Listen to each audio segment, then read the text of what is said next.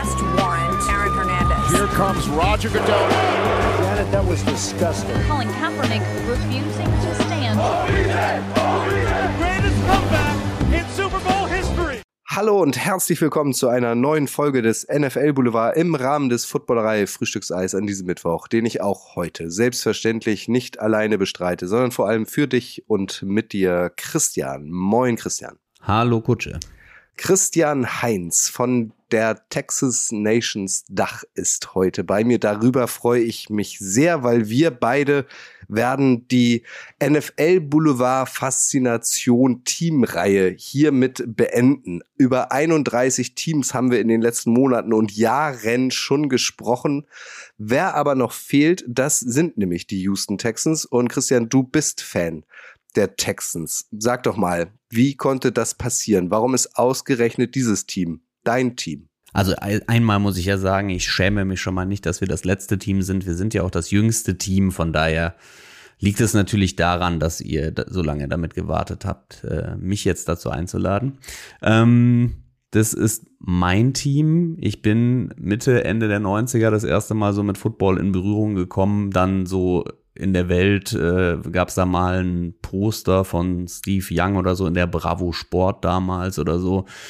Ähm, und habe mich dann so ein bisschen mit Football auseinandergesetzt, aber eher verhalten und ich hatte halt kein Team, was jetzt so, äh, wo ich jetzt Fan von gewesen wäre. Ich habe dann mal angefangen, Super Bowl zu verfolgen, aber es war eben nicht mein Team dabei.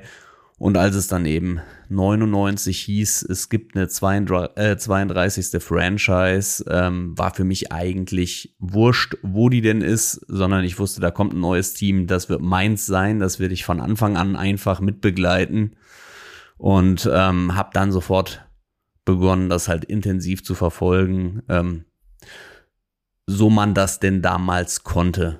Ne? Also ich meine, das war ja eine andere Zeit, als es die eben heute ist, wo man einfach mal vielleicht sogar Glück haben kann und nach London fährt und sein Team anguckt. Äh, damals ähm, hieß das, wenn man News haben wollte, vielleicht ja mal im Videotext gucken oder sowas. Ne? Also das heißt, die ersten Spiele, ich weiß nicht, kennst du noch Pontel? Das war so eine DVD-Reihe. Da konntest du dir die Spiele aus den USA schicken lassen. Das heißt, ich habe dann äh, die ganze Woche versucht, nicht mitzubekommen, wie das Spiel ausgegangen ist. Man mag es kaum glauben, das war auch gar kein Problem. und habe dann freitags abends diese Spiele ähm, ja erst live dann geguckt. Und das war eine ganze Weile, bis es dann irgendwann Game Pass ähm, gab. Ja, mein Weg, dann die Texans zu verfolgen.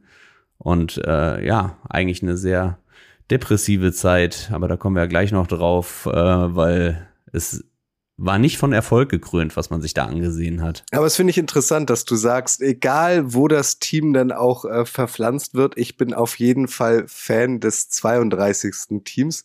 Als es dann Houston wurde und du davon das erste Mal gehört hast, warst du damit dann d'accord oder hast du so insgeheim vielleicht noch mit einer anderen Stadt geliebäugelt? San Antonio, Orlando, also es gibt ja eine Reihe Städte, die irgendwie ein NFL-Team haben wollen.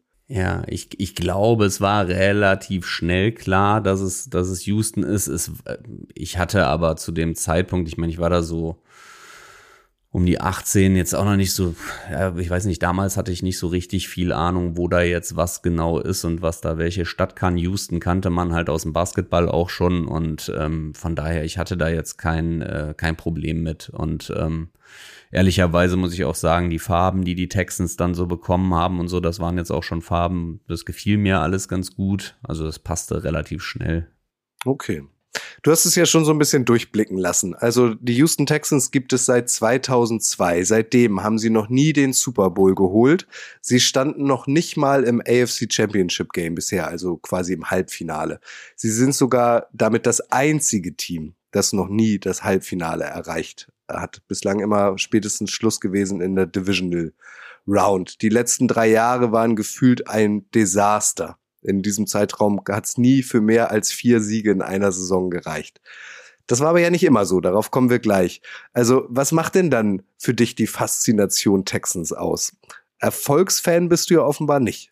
Nee, Erfolgsfan äh, bin ich nicht, aber ich fand es halt spannend, das Team wachsen zu sehen, weil es ja auch nicht einfach nur ein Umzug war, wie wir das jetzt in den letzten Jahren ähm, verfolgen konnten, dass dann halt einfach mal eine Mannschaft aus San Diego nach, nach Los Angeles zieht, aber ja dann einfach seine Spieler mitnimmt, sondern dass es eben bei den bei den Texans eben von Grund auf äh, so war, dass, dass da eine Neubildung einer Mannschaft ähm, stattgefunden hat, eben auch dann mit den ähm, Spielern, die sie sich dann von den, von den einzelnen Teams aussuchen durften und dann eben Draft und so weiter. Ähm, das fand ich, fand ich am Anfang spannend. Und man muss ja auch sagen, auch wenn der Wachstum äh, zu Beginn halt sehr lang gedauert hat, bis, bis sie mal an einem halbwegs erfolgreichen Punkt waren, ähm, konnte man sie ja wachsen sehen. Ja, äh, definitiv. Zwischen 2011 und 2019 haben die Texans sechsmal in neun Jahren die ähm, AFC South gewonnen und sich damit für die äh, Playoffs qualifiziert. JJ Watt, Arian Foster, DeAndre Hopkins. Also ja, es gibt dann doch ein paar Namen und äh, da wollen wir euch jetzt mal mitnehmen. Ihr kennt es aus diesem Format, auch wenn die letzte Faszination-Folge schon ein bisschen her ist. Ihr müsst mal entweder auf YouTube, da gibt es noch ganz viele Folgen, oder natürlich beim Podcast-Dealer eures Vertrauens durch die Playlist schauen. Ähm, da gibt es diverse Faszinationsfolgen das kennt ihr ja, also wir wollen euch jetzt mitnehmen durch die Historie, so ein bisschen ähm, durch die durch die Gründungsjahre mit euch reiten, euch die größten Stars vorstellen, die größten Erfolge, die größten Enttäuschungen, die größten Skandale, was auch alles dazu gehört.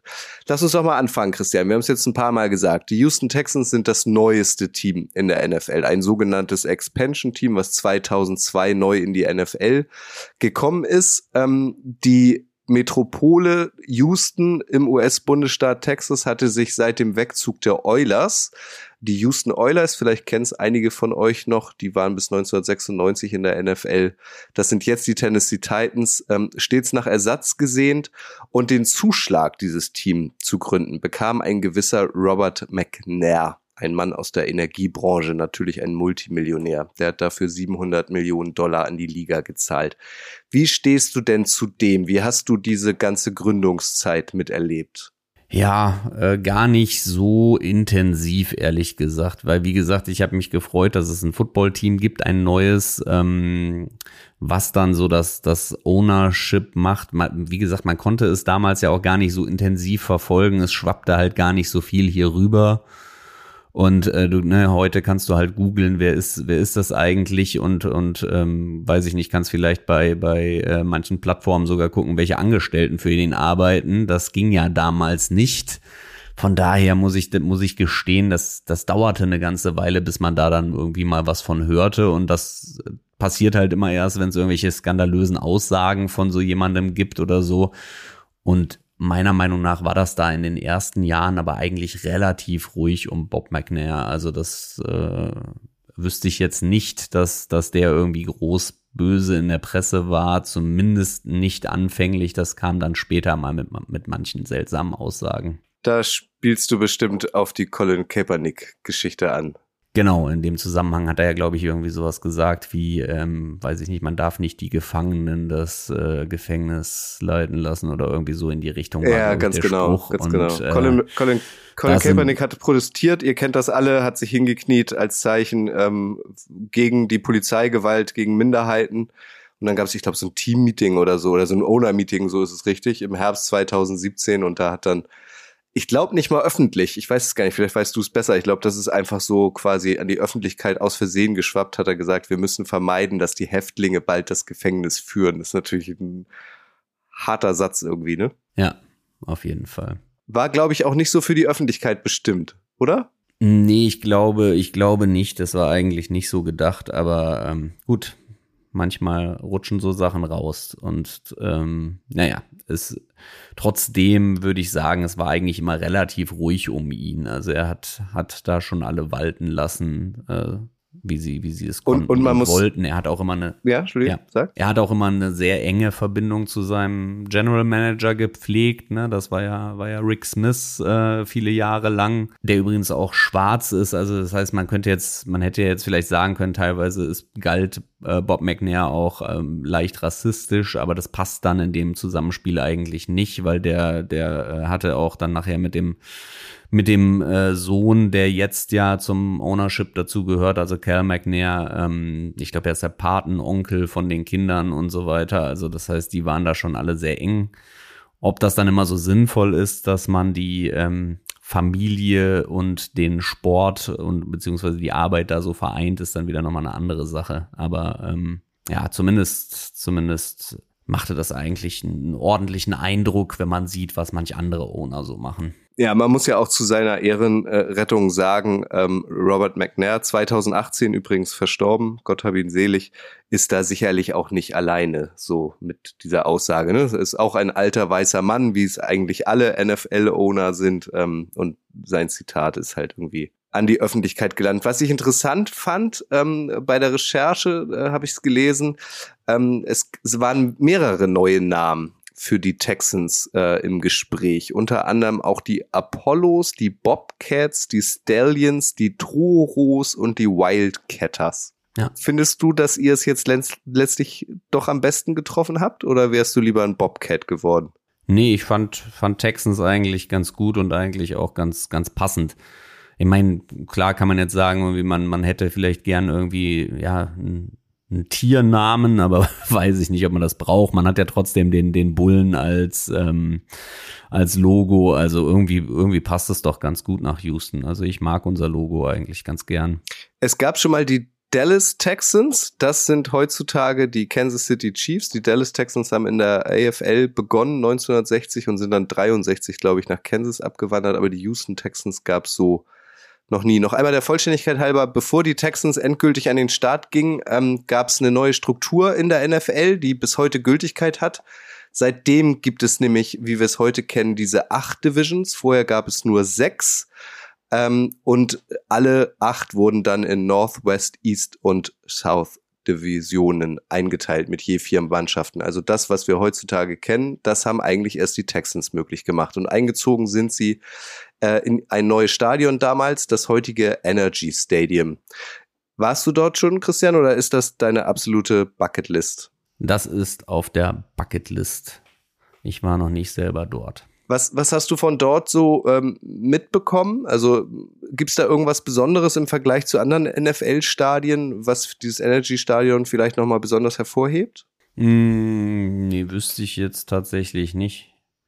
Ich war, ich war in der Corona-Saison, war ich tatsächlich mal dort, da konnte man sich ja diese Pappaufsteller bestellen. Dann hatte ich während der Saison so einen Pappaufsteller da, der den Platz gehalten hat. Ähm, aber der konnte mir das nicht erzählen, äh, wie es dann tatsächlich vor Ort war. Nee, ich wüsste, wüsste nicht, dass es irgendwie ähm, großartig anders ist als in anderen Stadien. Das kann ja sein, ihr seid ja wahrscheinlich auch international vernetzt, dass es vielleicht, weiß ich nicht, besondere Schlachtrufe gibt oder, weiß ich nicht, eine besondere Einlaufshow ähm, ja, das gibt's gibt's schon. Also ich meine, die machen es so ein bisschen wie beim Fußball auch, wenn die Spieler einlaufen, eben wird, wird, der Vorname gerufen und die Fans rufen den Nachnamen. Das ist ja ist ja sonst nicht bei allen Teams so. Ähm, aber jetzt nichts zu außergewöhnliches. Als JJ Watt gespielt hat, äh, lief immer das Lied Turn Down for Watt. Da war, mhm. glaube ich, dann noch mal ein bisschen spektakulärer. Ähm, aber ja, vielleicht lassen sie sich jetzt fürs neue Jahr nochmal was Neues einfallen. Aber es wirkt aus der Ferne zumindest immer so, als sei es nicht so schwer im Vergleich zu anderen ähm, Teams Karten zu bekommen. Also wenn die Houston Texans ein Heimspiel haben, ist doch immer nochmal der ein oder andere Platz frei, oder? Ja, das ist richtig. Aber das ist natürlich jetzt gerade auch in, über die letzten erfolglosen Jahre mhm. noch schlimmer geworden. Okay. Äh, ja, also mit dem Erfolg kommen wahrscheinlich auch die Fans wieder zurück. Der erste Head Coach der Houston Texans war Dom Capers. Als ich das gelesen habe, musste ich direkt an unseren Stolle denken. Der hat nämlich immer ähm, protegiert äh, in diversen Sendungen Fire Dom Capers. Da war noch äh, Defender, oder das war halt später, da war Defensive Coordinator der ja. Packers und Stolle stand so gar ja. nicht auf den. Aber der hat was geleistet, ähm, was noch niemand anders bislang und bis heute geleistet hat. Der hat nämlich zuvor die Carolina Panthers trainiert. Äh, die waren auch neu Und damit ist er dann quasi so der erste und einzige NFL-Trainer, der zwei neu gegründete Mannschaften in deren Debütsaison betreute. Das heißt, da ist man auf Nummer sicher gegangen, Christian. Ne? Also nehmen wir mal einen Headcoach, Ja. der hat das Ganze schon mal gemacht. So wirkt das ein bisschen, oder? Genau, so wirkt es ein bisschen, ja, hat dann eben auch nicht dafür gereicht, dass es irgendwie herausragend gewesen wäre, aber wahrscheinlich, ähm, wahrscheinlich wollte man auch einfach, dass, dass man jemanden hat, der, der dann einfach die Spieler, die sich ja komplett äh, noch nie zusammen in einer Kabine befunden haben, dass er die halt irgendwie zusammenführt. Ähm, ja, hat er, hat er wohl gemacht, hat er aber eben nicht besonders erfolgreich gemacht. Immerhin das erste Spiel, das allererste Spiel, das wurde erfolgreich gestaltet gegen die Dallas Cowboys. Ich finde, das ist schon mal ein Ausrufezeichen. Das war schon mal ein Ausrufezeichen, das ist richtig. Was hältst du denn von David Carr, dem Bruder von Derek Carr? Das war ja so der erste Draft-Pick in der Geschichte der Houston Texans, wenn man jetzt so nachträglich Ja. drauf blickt. Das war auch mein erstes Texans-Trikot, was ich besessen habe.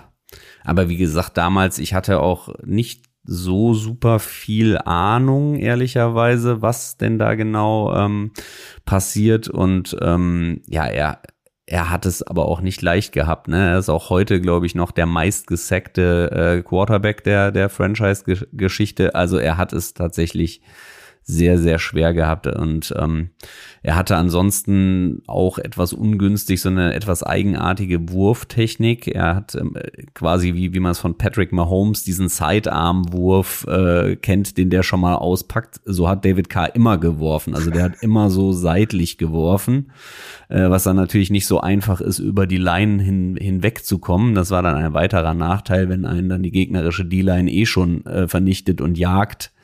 Ähm, das, das passte halt einfach insgesamt dann gar nicht so super gut zusammen. Ich habe mir hier notiert, allein in seiner ersten Saison wurde er 76 Mal gesackt und das ist wohl also nicht nur Texans Rekord, sondern NFL Rekord. Also seine O-Line war in den Jahren, in die er da war, letztlich war er nur bis 2,6 da, immer Kacke irgendwie, ne? Ja, genau. Also so, so kann man es ja nicht schaffen, ähm, ja, die Kontrolle zu übernehmen ne, über die Mannschaft. Also es würde man sich jetzt auch, wenn man an die Zukunft denkt, bei einem neuen Franchise-Quarterback wünschen, dass der hinter einer halbwegs stabilen Line steht. Aber da sieht man natürlich auch dran, dass es halt ein komplett zusammengewürfelter Kader war. Und ähm, es dann vielleicht auch, auch schon hilft, wenn man jetzt nur ein paar Average-Starter in der O-Line hat, wenn die einfach schon mal zwei Jahre miteinander gespielt haben, dann ist es halt halbwegs stabil und damals war es halt, äh, ja, komplett gewürfelt.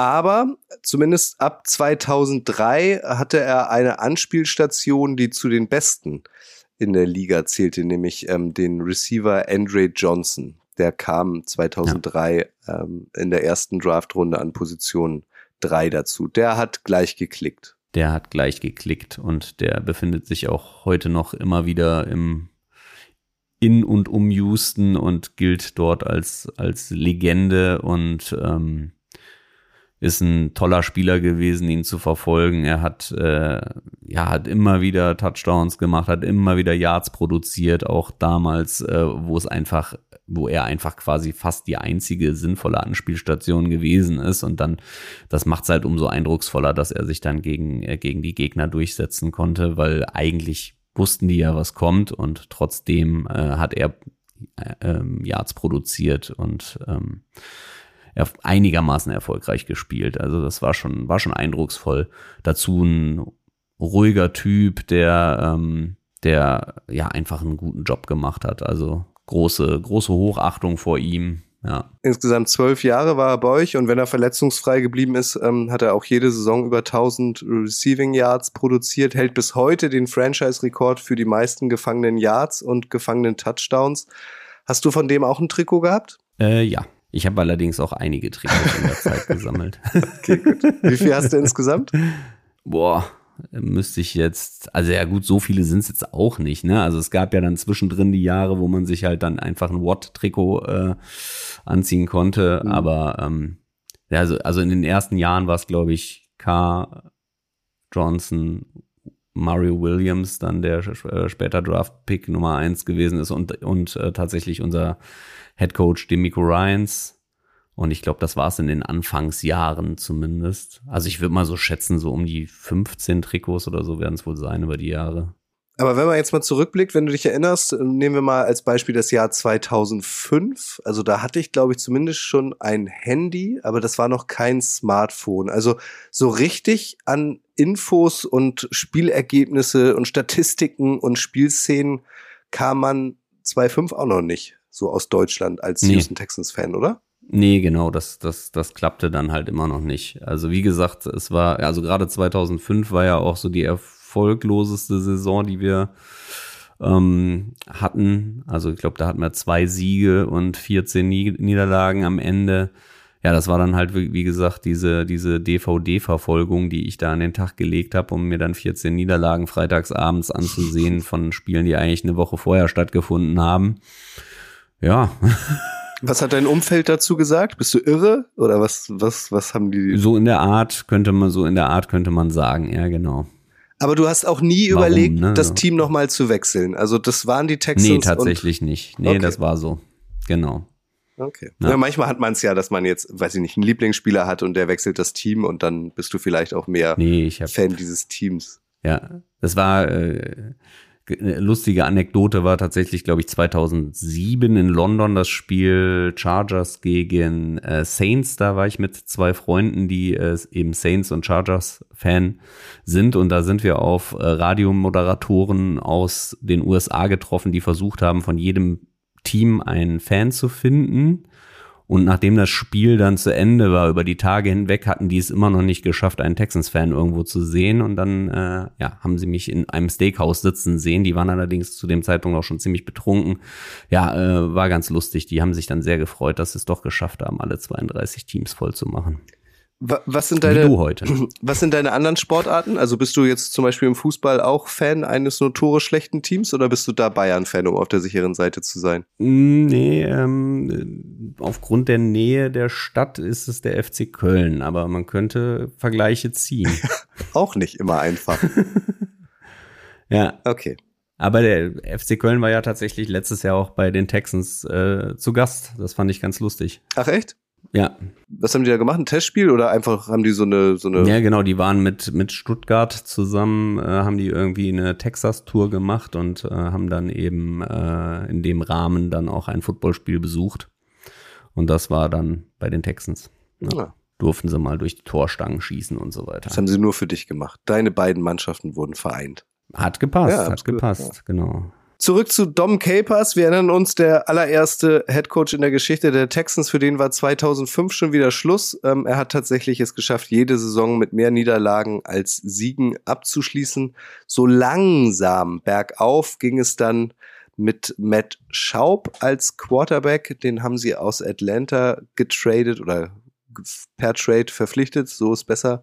Und äh, Mario Williams, das war dann so der zweite First Overall Pick, den sie hatten. Was, Genau. was denkst du über die beiden? Ja, das war tatsächlich auch ein, ein Draft, äh, den ich damals dann das erste Mal so sehr intensiv verfolgt habe, weil das schwappte dann eben in dem Jahr äh, 2006, wann war es denn, 2005, 2006 so um den Dreh, ähm, dann ja auch langsam äh, hier, ja, was heißt rüber, aber zumindest konnte man das etwas intensiver verfolgen. Man konnte schon mal irgendwie eine Zeitung am, am Bahnhof kaufen oder irgendwie sowas, äh, wo dann was drin stand. Und da war es ähm, sehr spannend zu sehen, für wen sie sich überhaupt entscheiden, denn es gab so ein ähm, College Quarterback aus Texas, äh, nämlich Vince Young, der als Franchise Quarterback gesehen werden konnte, oder es gab den Running Back Reggie Bush oder es gab eben Mario Williams, den man an eins wählen konnte. Ja, und damals haben die Texans den für viele langweiligen Weg gewählt, nämlich den, den äh, Edge-Verteidiger. Äh, ja, wenn man sich das jetzt hinterher anguckt, Alles richtig Weiß gemacht. ich auch immer noch nicht so richtig, wer jetzt da die beste Wahl gewesen wäre, aber Vince Young wäre es auf jeden Fall, glaube ich, nicht gewesen. Also der war ja mit, war ja dann bei den Titans doch recht erfolglos. Ja, und Reggie Bush hat es ja auch nicht zumindest dauerhaft geschafft, sich durchzusetzen. Da gab es ja auch so Genau. eine Riesenaufregung mit den Saints und mit den Eagles beim Draft, oder? Ja, genau. Und Matt Schaub, Also von daher, ja. Bis heute hält er. Franchise-Rekorde für die meisten geworfenen Yards und geworfene Touchdowns. Ist das eine Legende bei euch? Ja, irgendwie so einen richtig extremen Legendenstatus würde ich jetzt sagen, hat er nicht. Also irgendwie, der kam halt dann daher und war dann da, aber irgendwie so ein, dass man jetzt so sagen könnte, er war ja so diese Galionsfigur, das, das könnte ich jetzt, könnte ich jetzt gar nicht sagen. Das war dann ja doch eher die, die Defense, die da getragen hat oder auch sogar so ein Arian Foster, die, und eben Andre Johnson, über den wir schon gesprochen haben. Ich könnte jetzt nicht sagen, dass Matt Schaub da so ja, nicht, nicht so der Typ war, der, der da wirklich ähm, die Nummer eins für alle waren. Also ich habe zum Beispiel auch kein Matt Schaub-Trikot. Oh. Und ich glaube, Okay, das geht das nicht soll nur was mir bedeuten. so. Ja. Ja, Ich sag's immer wieder gern in den vielen Formaten der Footballerei, Matt Schaub und ich, da passt kein Blatt Papier dazwischen, weil mit dem konnte ich bei Madden immer am besten spielen. Das war mein absoluter Lieblingsquarterback. Wir haben uns blind verstanden. ja, gut. Also ich lieb den doll. Nur deswegen. Ja, das ist doch gut. Aber du hast ihn angesprochen. Also ähm, z- äh, 2-7 kam Matt Schaub, 2-9 äh, kam ähm, Mario Williams als First Overall Pick und 2009 undrafted kam dann auch Arian Foster, ein sehr starker Running Back. Genau. Also er hat äh, ja die, die komplette Offense dann irgendwie verändert, sag ich mal, ne? Denn, denn er war wirklich ein Running Back, der, der dann Pass-Offense viel abgenommen hat, viel Arbeit abgenommen hat und, und auch wirklich einige Highlight-Läufe hatte, aber auch mit einer Seelenruhe irgendwie da im Backfield agiert ist. Also faszinierend und ähm, hat viel Spaß gemacht. Wir haben damals schon Fantasy Football gespielt und ich erinnere mich noch, Flo ähm, hatte Arian Foster immer in seinem Kader. Weißt du ein bisschen mehr? Also, wie ist denn dessen Stern aufgegangen? Weil, wie gesagt, er war undrafted. Der hat sich dann einfach ins Rampenlicht reingespielt. Ja, ich glaube, die anderen zu dem Zeitpunkt, ich glaube, vorher war Steve Slayton da, der war aber dann recht häufig verletzt. Also irgendwie, es fiel ihm, glaube ich, nicht so schwer, sich da hoch zu, zu arbeiten. Aber ich glaube schon, dass es auch da durch eine, durch eine Verletzung kam, dass er ähm, überhaupt die Chance bekommen hat. Okay. Auch er hat auf jeden Fall ähm, für Aufwind gesorgt. In der Saison 2009 konnten die Texans erstmals mehr Spiele gewinnen, als sie verloren haben. Und erst 2011, das war schon in ihrer zehnten Saison, konnten sie sich dann erstmals für die Playoffs qualifizieren. Trainer war dann Gary Kubiak. Den kennen wir ja auch noch zum Beispiel aus Denver. Was weißt du über Gary Kubiak? Ja, der ähm, hat dann eben geschafft, einen, ähm, ja, aus diesem erfolglosen Team die äh, Winning-Kultur irgendwie einzuführen und ähm, hat das, hat das eindrucksvoll gemacht und er hatte natürlich dann auch einige unter sich, die, die man auch heute noch äh, kennt, nämlich zum Beispiel ein Kyle Shanahan war dann der Offense Coordinator oder ich glaube vorher auch irgendwie als Quarterback Coach oder sowas unter ihm. Also das heißt, dem seine ganze Laufbahn fing auch unter Gary Kubiak an und ähm, ja, Kubiak war halt auch einfach dann so dieser offensive Coach, der ähm, der da schon viel verändert hat und, und auch gerade mit intensiven Play-Action äh, System dafür gesorgt hat, mit dem guten Running Back Arian Foster, dass, dass äh, einfach viele Yards geholt wurden. Nicht umsonst ist äh, Schaub dann ja der Leader geworden. Und ähm, man hatte dann ja auch schon die etwas stabilere Defense, wo ja ein Demico Ryans dann eben als Dirigent äh, in der Mitte rumrannte und auch ein Brian Cushing, den, den vielleicht auch der ein oder andere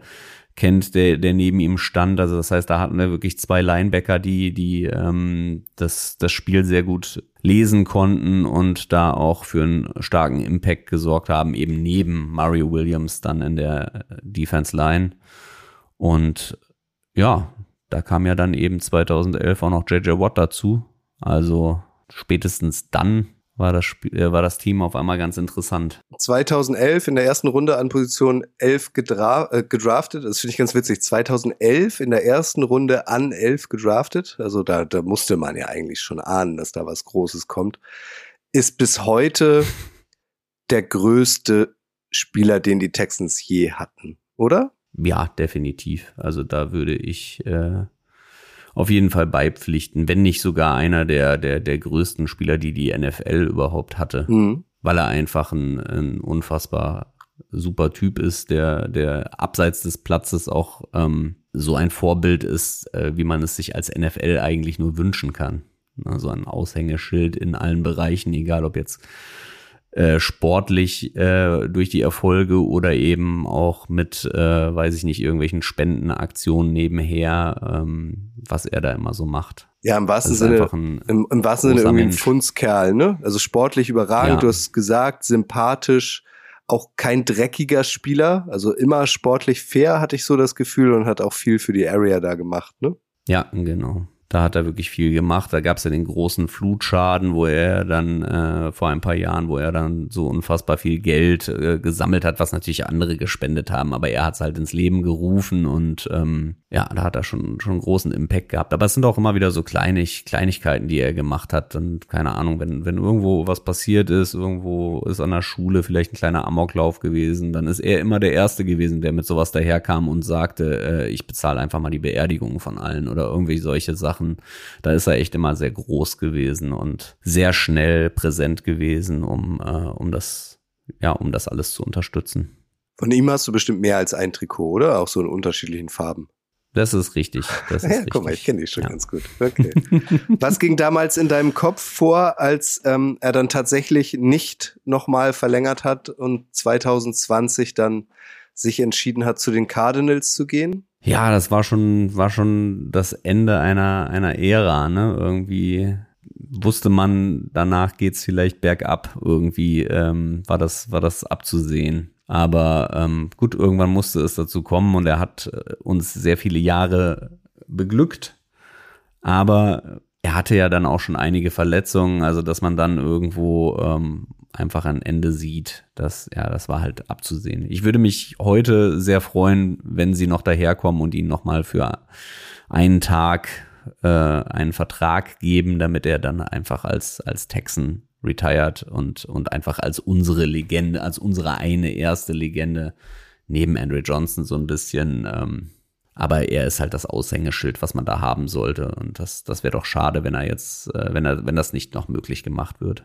Ja, aber das wäre meine nächste Frage. Also er ist ja bekanntlich gerade in Rente gegangen. Ähm, und also meinst du, das ist ja üblich in der NFL, dass er als, als Houston Texans in Rente, äh, Texan in Rente geht? Oder ist, also gibt's da schon irgendwelche Gerüchte, News? Nee, er hat ja jetzt vor, vor, vor zwei Wochen seine Rente beendet in irgendeinem Video, in, weil er jetzt einfach einen äh, äh, Fußballverein in England mit ähm, begleitet oder, oder eben sich da Anteile gekauft hat mit seiner Frau zusammen.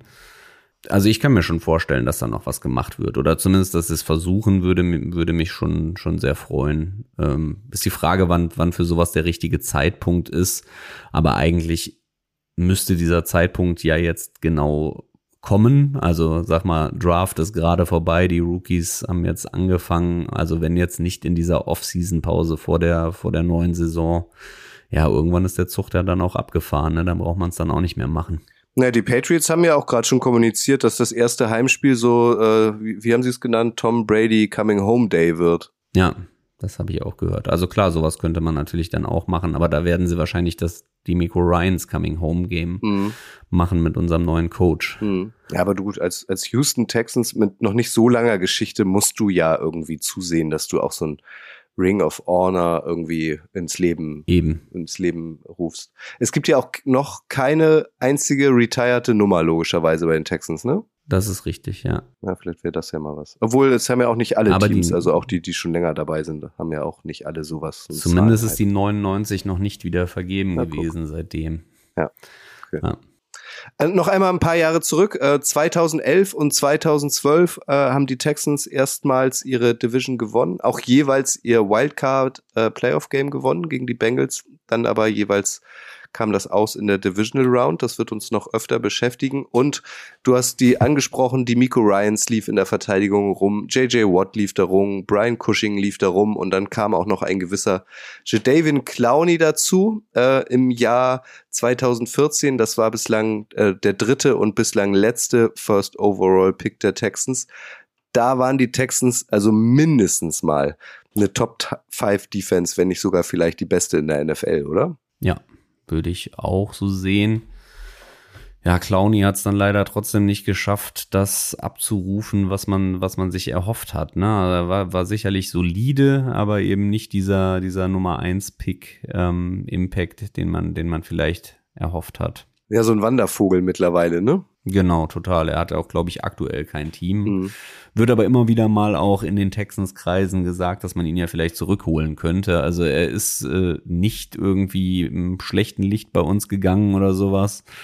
Aber ähm, ja, Na, man konnte sich finanziell nicht einigen, ne? Dann gab es einen Trade zu den Ja, ja, Seahawks genau. und die letzten zwei Jahre erinnere ich mich, ähm, war bei den Browns. So ein bisschen wie ein Dameken Sue. Also so einer, der dann immer irgendwie, weiß ich nicht, so gefühlt im August sich dann Mhm, entscheidet, nochmal irgendwo eine Saison zu spielen, oder? genau, richtig. Die Andre Hopkins ist ein Name, über den wir auch sprechen müssen. Der kam 2013 dazu, auch in der ersten Runde.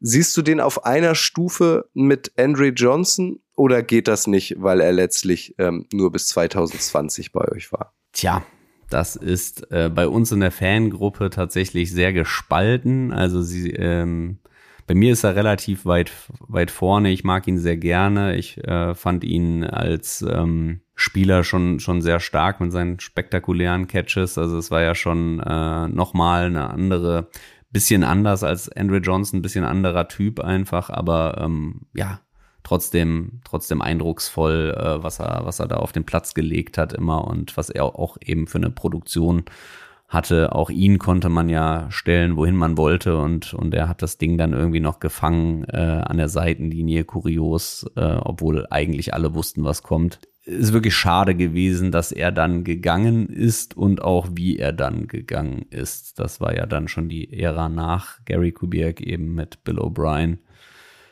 Ja, das ist auch heute noch einer der schlechtesten Trades, so oder wenn nicht unser schlechtester Trade, aber auch im, im Vergleich zu anderen Teams sicherlich äh, sagt man ja, er wurde so ein bisschen verschenkt ne, für den für den Second Rounder. Ähm, Aber, aber da interessiert mich, Christian, deine Meinung ähm, zu Bill O'Brien. Weil du hast gesagt, also der ähm, kam 2014 und äh, blieb auch bis 2020, war dann irgendwann auch GM. Also der, der hatte die volle Macht.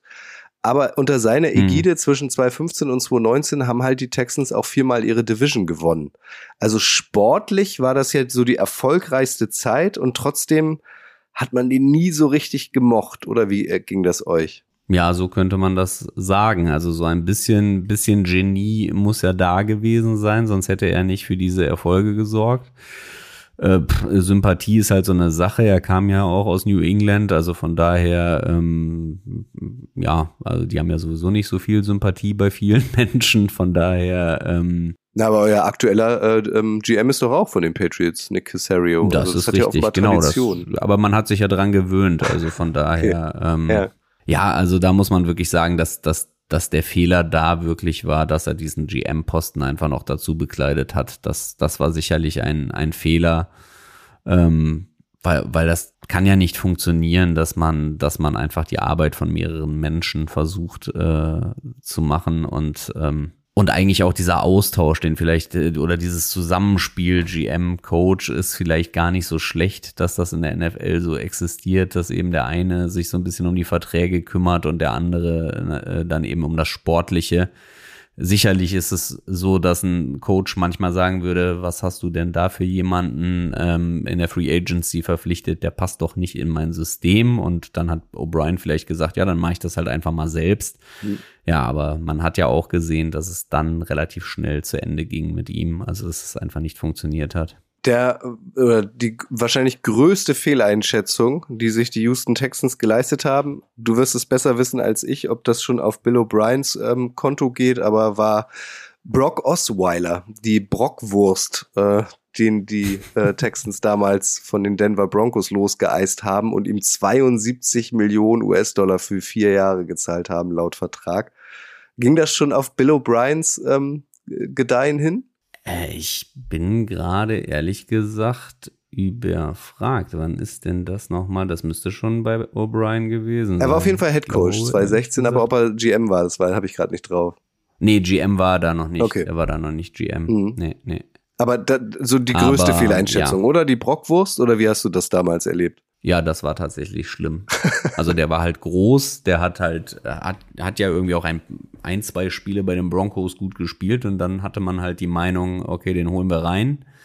Und dann müssen wir wieder zurückgehen zu Matt Schaub, ähm, der wurde ja auch von den Falcons verpflichtet, so als äh, war dort der Backup und wurde reingeholt und hat dann eben einen richtig guten Job gemacht. Das heißt also, nach der Verpflichtung von Osweiler hat man erstmal gesagt, hm, ja, vielleicht hat jemand da genau das gleiche Händchen und der war da eben als, als Backup bei den Broncos und, und äh, wird jetzt eben bei uns der Starter und macht dann den gleichen guten Job, wie Schaub den damals gemacht hat.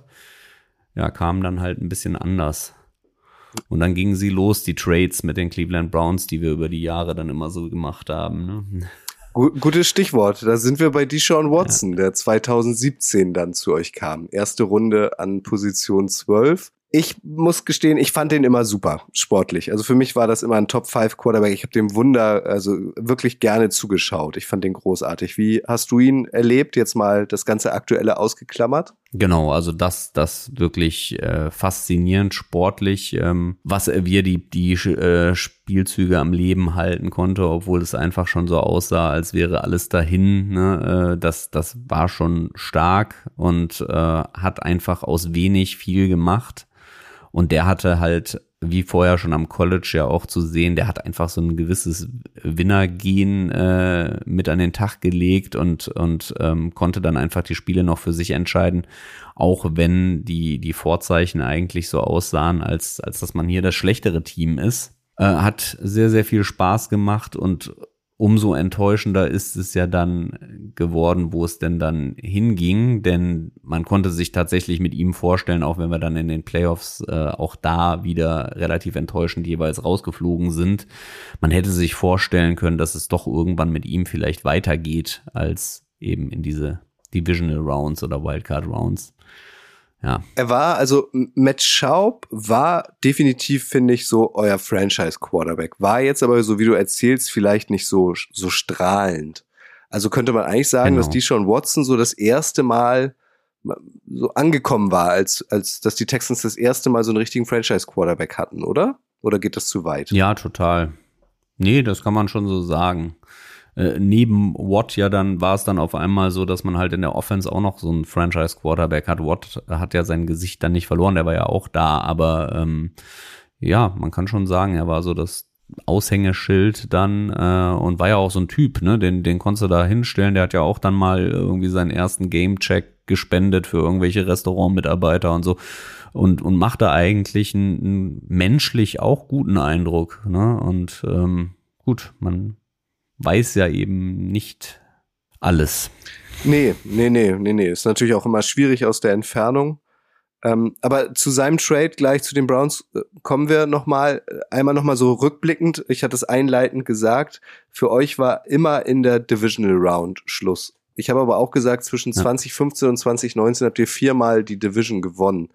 Also woran liegt das, dass die Texans so eine Playoff-Allergie haben, dass es noch nie fürs AFC Championship Game gereicht hat? Naja, man kann natürlich auch sagen, vielleicht ist einfach äh, das vom System her so, dass du halt deine Division gewinnen kannst, aber die Division nicht so besonders stark ist und du dann halt im Vergleich in den Playoffs eben auf Teams aus anderen Divisions triffst, die dann doch noch mal ein größeres Kaliber sind. Ja, aber selbst die Jaguars mit Blake Bortles haben es ins AFC Championship Game geschafft. Ja, da zerrst du aber jetzt noch von und ja, aber ich will das nur mal so stehen lassen. Also Blake Bortles im Vergleich zu die schon. Ja, das ist richtig. Ähm, nee, ist richtig. Ja, ich weiß es ehrlich gesagt nicht. Es war schwer enttäuschend. Wir hatten da, da wirklich dramatische Niederlagen. Ne? Also da freut man sich äh, das ganze Jahr auf die Saison, schafft es dann mit Hängen und Würgen irgendwie in die Playoffs und denkt sich dann, jawohl, jetzt haben wir es geschafft und dann, dann ist da eben zum Beispiel mal eine Niederlage, glaube ich, gegen die Colts dabei gewesen, wo wir keinen einzigen Punkt gemacht haben. Dann ist da eben diese 2019, diese dramatische Niederlage gegen die Chiefs gewesen, wo wir, wo wir eigentlich mit, mit ähm, einem riesen Vorsprung von, von was 24 zu 0 im zweiten Quarter geführt haben und das Ding dann halt noch abgegeben haben gegen Patrick Mahomes. Wenn, wenn das nicht so gelaufen wäre, also dieses eine Spiel tatsächlich, glaube ich, ist auch heute noch, das ist ja ganz kurios gelaufen, dann mit einem Fake-Punt, den Bill O'Brien dann noch gecallt hat und so. Wenn dieses Spiel anders gelaufen wäre, wer weiß, äh, wie das weitergelaufen wäre. Ja, letztlich, also ihn hat's den Job gekostet. Ne? Ich glaube, danach war dann endgültig Schluss. Da hatten alle Ja. genug von ihm und äh, seitdem geht's Genau. eigentlich stetig bergab gefühlt. Ne? So ein bisschen wie die Papierkugel mit dem Genau, dann- HSV dann- und Werder Bremen. Das war so euer Kryptonit. Ja. Ja, er hat dann eben noch eben Hopkins weggetradet und dann war es das quasi. Ja. Okay, so reicht ähm, ging es dann bergab. Ja. Aber auch witzig, dass der jetzt tatsächlich wieder zurückkehrt zu den Patriots als Offensive Coordinator. Ne? Ist also das, das interessiert mich irgendwie. Ich bleib da noch mal dran, weil wie gesagt, es war eine sportliche erfolgreiche Zeit und trotzdem ist Bill O'Brien rotes Tuch, oder? Ja, irgendwo schon, ne? Einfach alleine schon wegen des, wegen des Trades natürlich, aber auch, weil es so wirkt, als dass er irgendwie ähm, ja die Franchise so ein bisschen zu dem Zeitpunkt runtergewirtschaftet hat. Ne? Man ähm, hatte den Eindruck, dass der, dass der Locker Room halt irgendwie, dass die Stimmung unter den Spielern und dass das alles so, so ähm, ein bisschen gelitten hat äh, unter ihm. Also gar nicht unbedingt das Miteinander äh, bei den Spielern, aber einfach, dass, äh, dass sie auch nicht glücklich unter ihm gespielt haben. Und sicherlich auch nicht, wenn sie dann auch auf einmal noch Verträge mit ihm verhandeln mussten und nicht nur ihn als, als Coach vor der Nase hatten. Ja. Ja, Gut. Also seitdem ging sportlich irgendwie gar nichts mehr. Ich habe es gesagt, mehr als vier Siege waren nicht drin. Deshaun Watson war dann auch immer beleidigt da und hatte schon einen Trade irgendwie gefordert und in der ähm, äh, in der Offseason 2021 kam dann halt auch irgendwie raus, dass es Vorwürfe sexueller Belästigung gibt. Ich würde es jetzt an dieser Stelle, ich hoffe, das ist für dich in Ordnung, gar nicht weiter groß thematisieren, weil das ist schwierig. Ich würde lieber Nee, ähm, mit dir Gerne darüber sprechen, was die äh, Texans für Watson von den Browns bekommen haben, weil das finde ich immer noch absurd. Also drei Erstrunden-Picks, ein Drittrunden- und ein Ja. Viertrunden-Pick. Also besser geht's ja nicht. Nee, genau. Also es ist halt wirklich das an Kapital für einen Spieler dann zu bekommen, womit man natürlich dann etwas geduldig dann vielleicht auf den Neustart warten kann. Ähm, und ganz so geduldig sind wir ja nicht, wie wir sehen. Deswegen hat man eben einen Großteil des Kapitals in diesem Jahr eingesetzt, um im Draft nach oben zu gehen, um jetzt eben aus diesem einen Spieler, ja, zwei mögliche neue Spieler und vielleicht dann eben auch Franchise-Player ins Team geholt zu haben. Das wäre zumindest wünschenswert. Da wart ihr relativ ähm, aggressiv im Draft. da haben wir beide ja auch miteinander gesprochen. Im Rahmen der RTL-Übertragung warst du zugeschaltet. An Position zwei habt ihr euch äh, CJ Stroud geholt und ähm, dann seid ihr noch an drei hochgetradet für Will Anderson. Was sagt denn so dein Bauchgefühl? Waren das so die richtigen, ähm, die richtigen Bausteine, den Leader in der Offense und den vermeintlich neuen Leader in der, in der Defense? Also gefällt dir das auch rückblickend ein paar Wochen nach dem Draft immer noch? Ja, man kann ja nur, man kann ja auch da nur so ein bisschen darauf hoffen, dass das Fingerspitzengefühl von den Verantwortlichen da stimmt. Ähm, weil das, was wir jetzt hier als Meinung haben, ist ja dann doch sehr, sehr, ähm, ja, kann, kann man ja nicht so richtig mitreden, aber ich sag mal, mit Will Anderson bin ich sehr, sehr zufrieden. Also was man da so hört, ähm, wenn ein Nick Saban von Alabama, der eben jahrelang erfolgreich dort äh, coacht, dann einfach nur die besten Dinge über ihn sagt und auch als Leader dann ähm, ja, dann, dann habe ich da eine gewisse Erwartung dran, dass er dieses Team einfach verändern wird auf der defensiven Seite und dass das eben äh, unseren neuen Headcoach, Demico Ryans, dann auch dieses Bauteil ist, was er für seine Defense braucht. Und und daher denke ich auch, dass es, dass es gut war, dieses Kapital jetzt einzusetzen und nicht nur einen ähm, Quarterback zu ziehen und dann eben mit, mit ähm, ja, in den späteren Runden erst aktiv zu werden, sondern jetzt diesen einen Impact-Spieler äh, reinzuholen, der dann eben nicht nur sportlich etwas verändert, sondern auch als Führungsqualität mit in die Kabine geht, weil er eben auch Team-Captain ist und so weiter und so fort. Also da ähm, versuchen sie ja zumindest aktiv Leader reinzuholen. Die Texans haben äh, von, ich glaube, zehn Spieler haben wir, glaube ich, gedraftet. Acht davon waren vorher in ihren Teams auch Kapitäne. Also man versucht da Leute reinzuholen, äh, die dann auch als Leader im Team agieren können. Und äh, ja, ich hoffe, dass es der richtige Weg ist. Bei CJ Stroud ähm, bin ich ein wenig skeptischer im, im Vergleich jetzt auch zu, zu ähm, den anderen Quarterbacks, aber ich hoffe, dass ich da persönlich falsch liege und äh, er uns eines Besseren belehrt. Du hättest dir jemand anderen gewünscht auf der Position? Ähm, ja, was heißt gewünscht? Genau, ja, eigentlich schon. Also ich fand ähm, Bryce Young natürlich toll. Also am Anfang fand ich, ähm, kam ja so, oder was heißt am Anfang, zwischendrin kam es ja so durch, dass die Panthers wahrscheinlich CJ, CJ Stroud nehmen würden. Und da hatte ich mich dann schon so ein bisschen mit Bryce Young angefreundet. Und ähm, mir haben aber auch Will Levis und Anthony Richardson ganz gut gefallen. Und bei CJ Stroud kommt eben auch einfach für uns jetzt mit durch. Er hat denselben Agenten wie Deshaun Watson. Mhm. Und da sind ja schon Verhandlungen im Vorfeld mit, mit Watson nicht schön gewesen. Und ähm, er hat auch so vor der vorm Draft sowas gesagt wie ähm, meine Vorbilder für die Karriere sind Michael Vick, äh, der ja nun im Gefängnis saß, und Deshaun Watson. Also das, das ist jetzt nicht das gewesen, was man als Texans-Fan dann eben unbedingt hören wollte. Ja. Äh, aber er kann das gerne jetzt er kann das jetzt gerne anders machen und äh, ja, die, die Verhandlungen mit dem GM sind ja erst in vier Jahren, wer weiß, was in vier Jahren ist. Ne? Ja, das stimmt, das stimmt. Ja. Aber wenn man, also was meinst du denn ist jetzt drin für die Texans so perspektivisch? Du hast äh, die Miko Ryan schon ein paar Mal angesprochen, neuer Head Coach, hat Stallgeruch hat früher für die Texans gespielt. Ähm, der bringt hoffnungsweise mal so ein bisschen Konstanz auf diesen Head-Coaching-Posten. Ich finde Damian Pierce, den Running Back, den ihr letztes Jahr gedraftet habt, finde ich stark. Dalton Schulz habt ihr geholt, Tight der war super bei den ja. Cowboys. Derek Stingley, den, den Cornerback, den ihr auch, glaube ich, letztes Jahr gedraftet habt, finde ich Weltklasse, um nur mal ein paar Namen zu nennen. Also, was erwartest du als deutscher Fan von den Houston Texans in der kommenden Saison? Naja, das ist natürlich mit der Fanbrille immer so eine Sache. Also wahrscheinlich erwartet man zu viel. Also wenn man jetzt andere Menschen hört, dann, dann weiß man, oder auch wenn man, wenn man sich Quoten anschaut, weiß man, dass wir immer noch so aussehen, als dass wir jetzt den, den Cardinals womöglich einen sehr, sehr guten Draft-Pick nächstes Jahr bescheren könnten. Aber man geht, also ich persönlich gehe schon mit der Hoffnung daher, dass, dass Ryans ähm, dafür sorgt, dass, äh, dass eine ganz andere Stimmung im Team herrscht und dass die durch ähm, durch die rangeführten Lieder, die man geholt hat, es sind ja einige Spieler aus äh, Alabama jetzt im, im Team, die sich dann auch schon untereinander kennen. Es sind auch im letzten Jahr wie auch in diesem Jahr viele Spieler geholt worden, die in Houston oder um Houston in, aus Texas kommen. Also das heißt, man versucht da ja was zu bilden, was jetzt nicht nur die, die jetzt die athletischsten Freaks sind, sondern einfach auch Charaktere, die zusammenpassen könnten.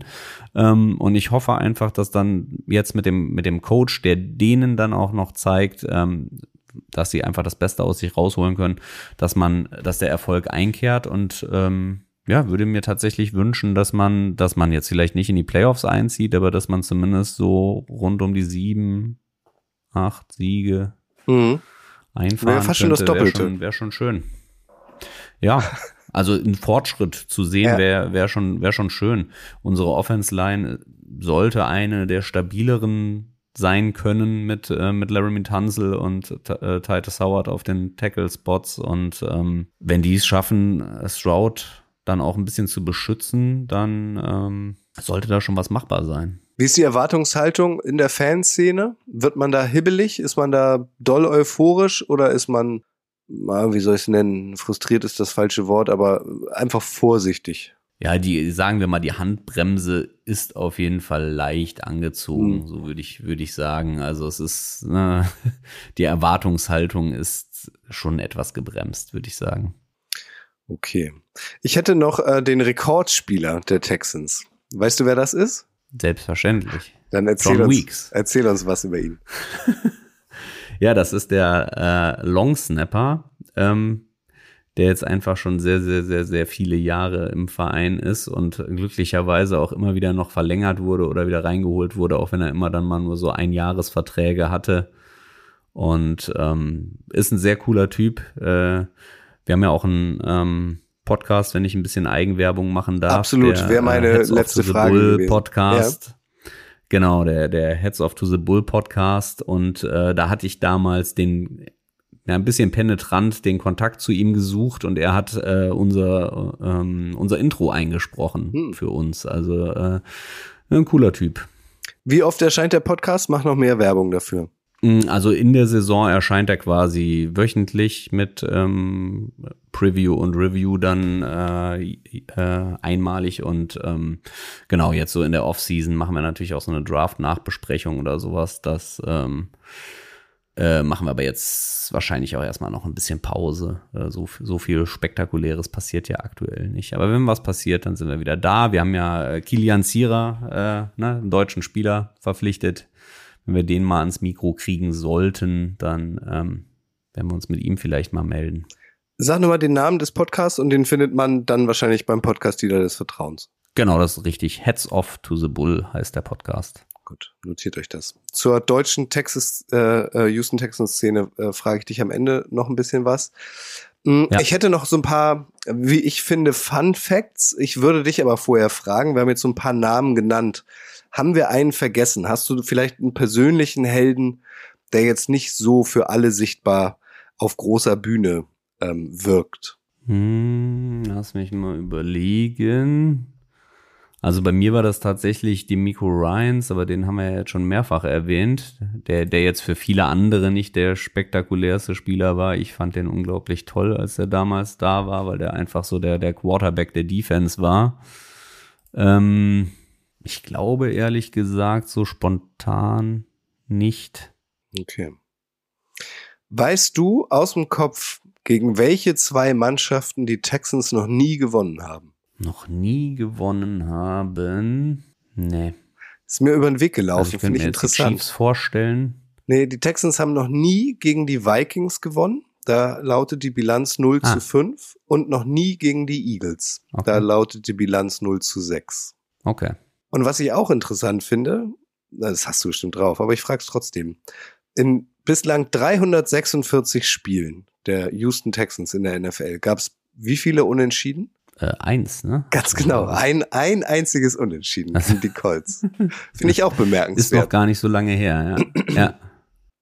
Fand ich irgendwie ähm, so zwei gute, zwei gute Fun Facts. Ich habe hier noch, das habe ich mal für so ein Buch recherchiert, ähm, der jüngste Spieler, der je in der ersten Runde eines NFL-Drafts gezogen wurde, ist Amobi Okoye. Und äh, den habt ihr geholt. Ein Defensive Tackle 2007 an insgesamt zehnter Stelle und der war damals erst 19. Stimmt.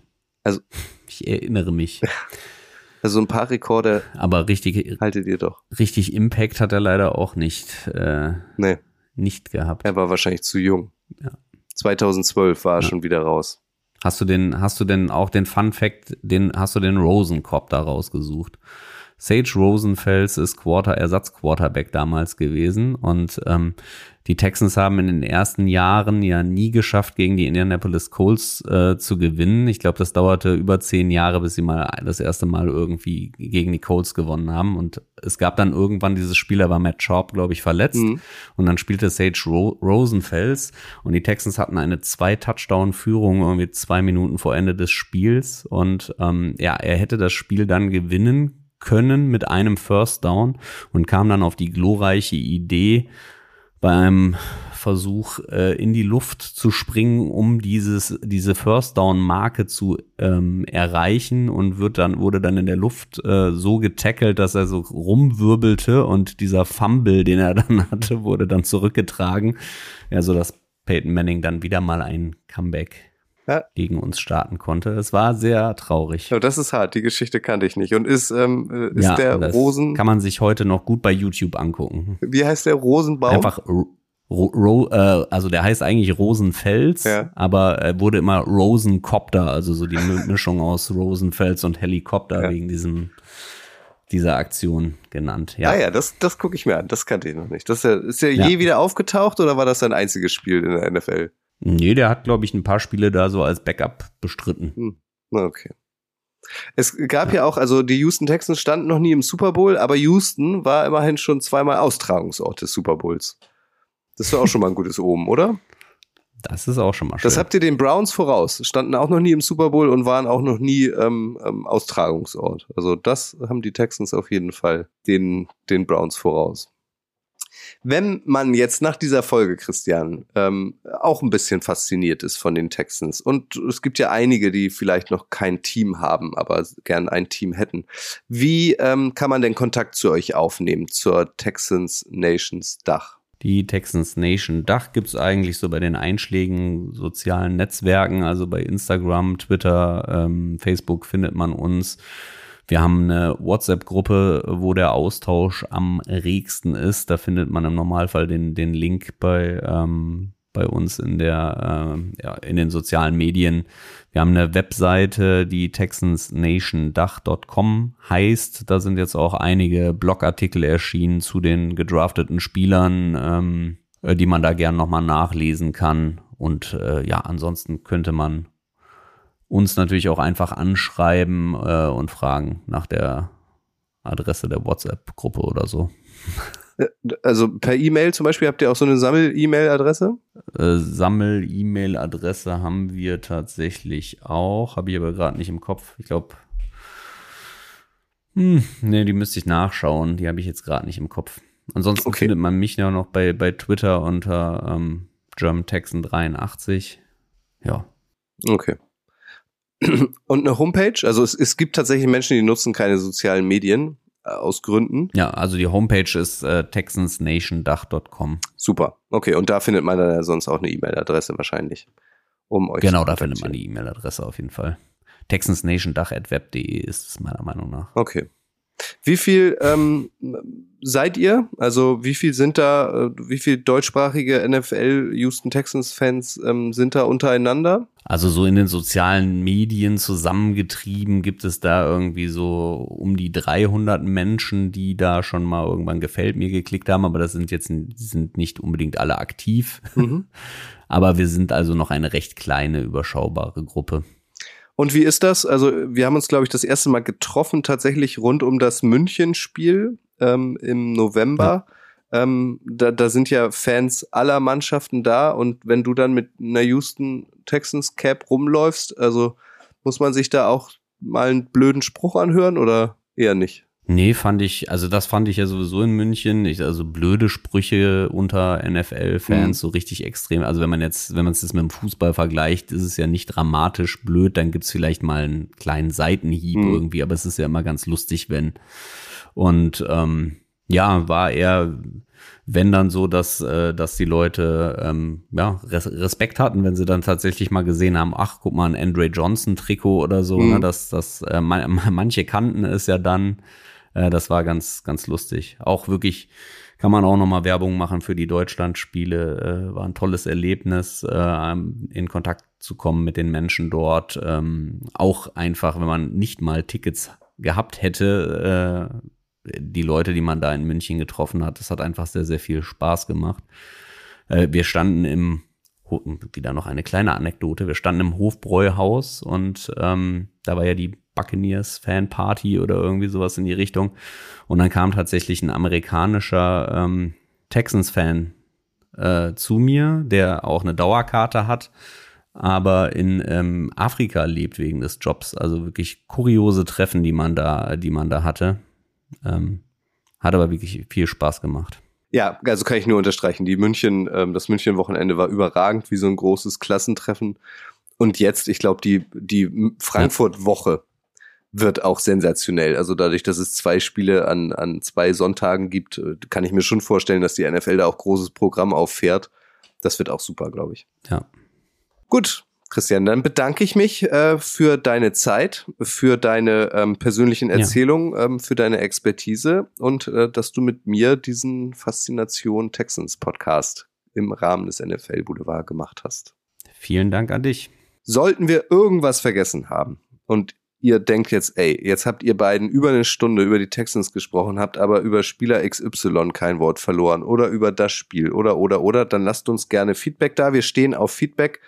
Schreibt die, schiebe ich schön zu dir, schreibt die Texans Nations Dach an oder natürlich auch uns ähm, über die sozialen Medien. Redaktion at Footballerei ähm, wäre unsere E-Mail-Adresse. Und wenn ihr Wünsche habt in der NFL Offseason, wisst ihr auch, ähm, schickt sie mir gern. Äh, ich versuche alles umzusetzen und auch da den jeweiligen Gesprächspartner zu finden. Christian, danke nochmal an dieser Stelle und wir sehen uns spätestens in Frankfurt, oder? Da gehe ich von aus. Sehr gut. Wenn man denn klar. an Tickets kommt. Ja, aber du hast gerade gesagt, auch ohne Tickets macht Spaß. Das ist richtig. Sehr gut. Also, danke dir, danke euch fürs Zuhören. Bis ganz bald. Tschüss. Tschüss.